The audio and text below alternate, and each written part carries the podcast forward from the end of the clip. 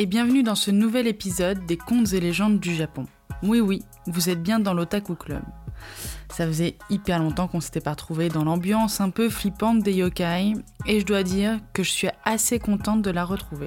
Vous avez peut-être connu le podcast à travers mes reviews de manga ou mon épisode sur les cartes Pokémon, mais aujourd'hui, chers auditeurs et auditrices, on parle légende. On va se faire un peu peur, ou pas, parce que pour Halloween, je voulais faire un épisode spécial yokai, mais avec des yokai absurdes. Enfin, pour la plupart, ils sont absurdes, mais j'ai arpenté Internet, ouvert mes grimoires de yokai pour vous dénicher ceux qui m'ont fait le plus rire et qui ont la légende, j'estime, la plus improbable. Faites un maximum de bruit pour notre premier yokai, Kamikiri. Kamikiri pour coupe-cheveux. L'étymologie nous révèle que Kami, c'est cheveux, Kiri, coupé, et que de temps en temps on rajoute Kuro devant pour la couleur noire, donc Kamikiri ou Kuro Kamikiri. Vous l'avez sans doute deviné, c'est un yokai qui coupe les cheveux des passants en mode random. Il est apparu à l'ère Genroku, 1688-1704, donc c'est avant l'ère Edo qui est très connue. Et à cette époque, la mode était d'avoir les cheveux longs, en chignon. Alors imaginez un petit peu la torture de, l'époque de voir son chignon là, comme ça, sur, sur le bord de la route, comme une petite crotte. Et dans cette version de la légende, Kamikiri est représenté sous une forme humanoïde, tenant sur ses deux jambes avec une légère fourrure noire sur tout le corps, d'où Kuro. Mais ne vous y méprenez pas, Kuro Kamikiri n'a pas de visage, il n'a pas le visage humain. Il s'agit plutôt d'un monstre à l'apparence proche du Bigfoot, comme dans Monstre et compagnie, vous savez. Il profite de sa couleur noire pour se fondre dans la nuit, derrière un mur, sur le toit d'une maison. Ça reste un peu creepy parce que honnêtement, on a l'impression qu'il y a une, une présence avec nous, mais finalement, on ne le croise jamais. Dans certaines légendes, il couperait les cheveux des passants pour se les coller dans la fourrure. J'aime bien le fait que ça soit juste un yokai farceur qui, son kiff à lui, c'est de vous couper les vaches. Il y a une version un peu moins douce pour euh, Kamikiri, où on enlève le kuro, donc c'est juste Kamikiri. Le principe est le même, il coupe les cheveux des passants. Sauf que là, ça ne serait pas que les passants, ça serait aussi chez vous, c'est-à-dire qu'il attend la nuit, votre sommeil, pour paf, vous couper votre chignon. Et c'est plutôt sympa parce que ça serait pour vous éviter de vous marier avec un yokai ou un fantôme. Et bim, trop fort le Kamikiri. Pour repousser le mariage, petite coupe gratos, made in l'esprit du coin, pas besoin de dire merci, tout le plaisir est pour lui. Et dans cette version, Kamikiri est souvent représenté avec une tête de corbeau, un corps couvert d'écailles et des pinces à la place des mains. J'aime moins cette version, mais je trouve que c'est assez sympa d'avoir ce côté ok. On veut repousser le mariage parce que t'es en train de faire une connerie, quoi. Dans les textes, notamment dans le dictionnaire des yokai de Shigeru Mizuki, qui est l'une de mes bases principales pour les épisodes sur les yokai, Mizuki distingue bien les deux yokai, tout comme je viens de vous l'expliquer. Mais dans le principe, ils se ressemblent énormément, mis à part le fait que Kuro Kamikiri soit apparu avant Kamikiri. Donc on peut totalement confondre les deux, sauf que la légende aurait évolué. Alors, petite astuce, toute simple pour éviter que ce yokai apparaisse soit vous ne vous baladez pas seul la nuit, soit vous n'épousez pas de yokai. Si vous voulez garder vos cheveux, hein, c'est juste un conseil. Autour d'un yokai qui me fait beaucoup rire. Imaginez-vous à la maison. Oui, ça fonctionne principalement avec les maisons, a priori. Vous êtes en train de vaquer à vos occupations, et c'est alors qu'un énorme pied, couvert de boue, atterrit au milieu du salon. Enfin, il atterrit. Enfin, il transperce le plafond parce que c'est pas un grand pied, c'est plutôt taille géant comme, euh, comme pied. Voilà, et couvert de boue. Il s'agit de Ashiarai Yashiki, que l'on connaît comme l'un des sept mystères de Tokyo. Son nom se traduit littéralement par la maison lave-pied, ce qui est assez clair quand on a besoin du yokai. Pour être sûr de ne pas se tromper, si jamais les amis, si jamais un pied géant traverse votre plafond, on respire un grand coup, on ne panique pas, on se retrousse les manches et c'est parti pour un grand nettoyage de yep. Et si vous ne le faites pas, ne venez pas vous plaindre que ce grand pied ait éclaté l'intérieur de votre appartement, ou plutôt de votre maison. Apparu à l'air Edo, il semblerait que ce yokai, ouais, me demandez pas de répéter le nom parce que j'ai toujours trop peur de l'écorcher à chaque phrase, serait lié à la divinité géante Deida Rabo, qui aime bien se balader, et en guise de remerciement de sa venue dans les villages, les habitants lui laveraient les pieds.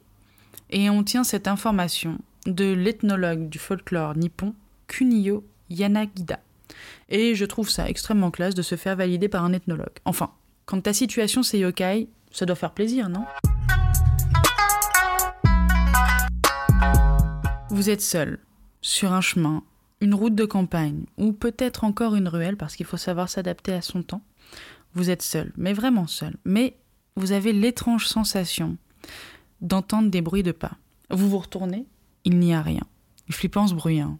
J'adore. J'adore ce genre de yokai, qui ne sont pas méchants, mais bien creepy comme il faut.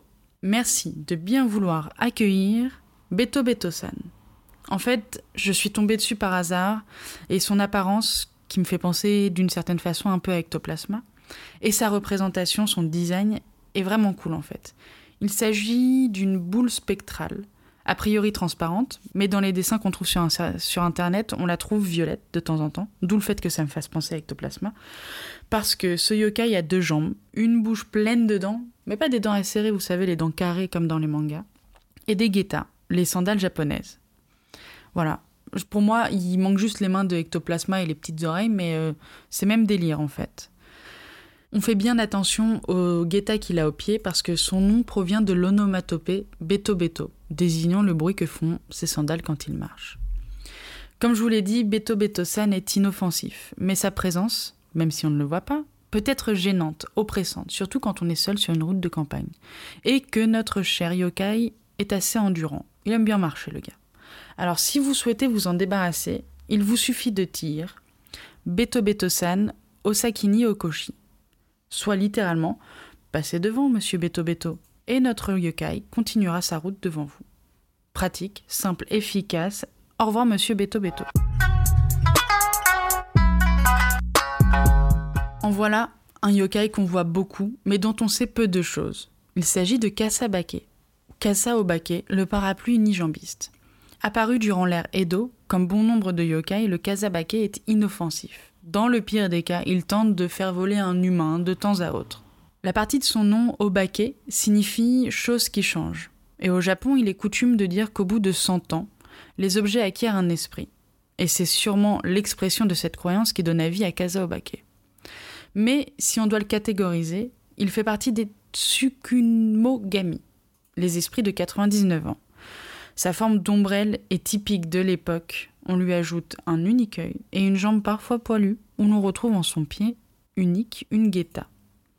Et j'adore son design. En fait, il est beaucoup représenté, il est beaucoup vu dans les films, dans les séries, parce que bah, il représente, j'ai l'impression, la quintessence du folklore japonais. On a une ombrelle typique, la guetta, et ce côté un petit peu what the fuck du yokai qui est là, qui sert pas à grand chose, mais il est là. Et c'est pour moi le côté le plus absurde de certains yokai, c'est-à-dire que inoffensif, il apparaît, il fait sa life et il se barre. Et il est aussi absurde que peut-être le basekori. C'est littéralement une sandale avec des bras, des jambes et un unique œil qui court et chante dans la nuit, au milieu de votre maison.